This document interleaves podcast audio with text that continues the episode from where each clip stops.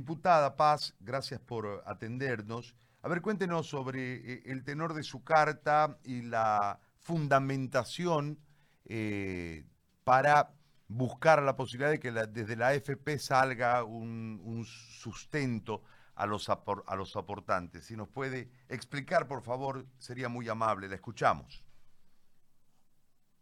Buenos días y muchas gracias por el contacto, querido Gary. La, la verdad es que yo preocupada porque, porque he podido ver en los barrios mucha gente desesperada, no tienen alimentos, hay, hay gente, el día de ayer me comentaba gente que había hacía dos días que no comían.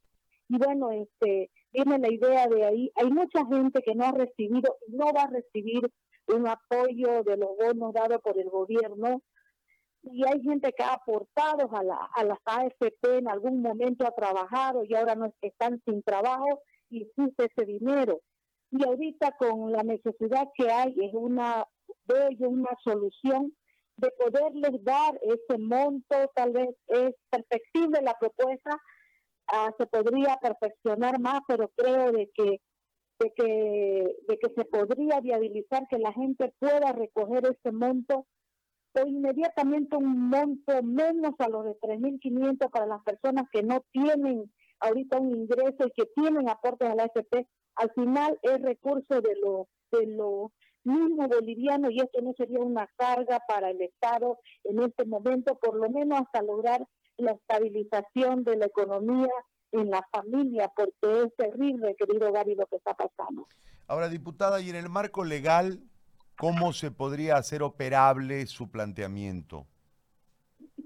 Eh, se podría, pues, con un decreto supremo, se podría hacer, eh, dando las reglas, o en un proyecto de ley, pero ahorita con el tema de que la, mayoría de los legisladores son de provincia, no pueden salir, hay muchos que no se pueden conectar en el día vía internet virtualmente desde la provincia, por eso es que no se hace, me imagino, las sesiones de cámara, pero se podría viabilizar con un decreto supremo, así como han estado en este momento operando el tema de, de, los bonos, ¿no? de, las, de las medidas que está lanzando el gobierno, de la misma forma eh, se podría hacer eso y que sea opcional, ¿no? Para el que quiera recibirlo, al que quiera retirarlo o no. O sea, al final el ciudadano es el dueño de esos recursos.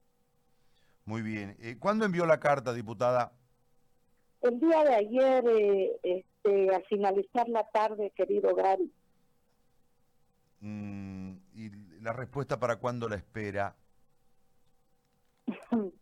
a ver, ojalá pueda pues tener eco la, la carta porque es una carta la que he enviado, eh, no una minuta de comunicación porque porque ahorita el legislativo pues también está, ¿no? Estamos en los departamentos. Entonces, queremos, voy a insistir, voy a insistir con el ministro de la presidencia y voy a insistir en todos los canales que, que puedo que puedo ejecutar esto para ver que, pueda ser tomada, ¿no? Al ministro de de Economía, José Luis Parada, ojalá pueda eh, llegar a ellos y puedan eh, tomar medidas sobre eso, eh, porque está...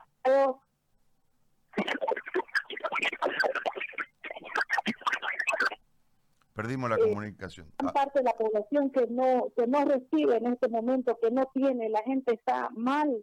O sea, hay una parte de la población que sí va a ser beneficiada con la canasta familiar, con los bonos, pero hay una gran parte de la población que tal vez sea mayor eh, eh, que no, no están siendo beneficiados. Bueno, diputada, le agradecemos el contacto, muy amable. Gracias a usted, querido Gary. Gracias, un abrazo. Eh, ahí está la diputada Maida Paz. Pero yo, digo, el planteamiento puede ser interesante.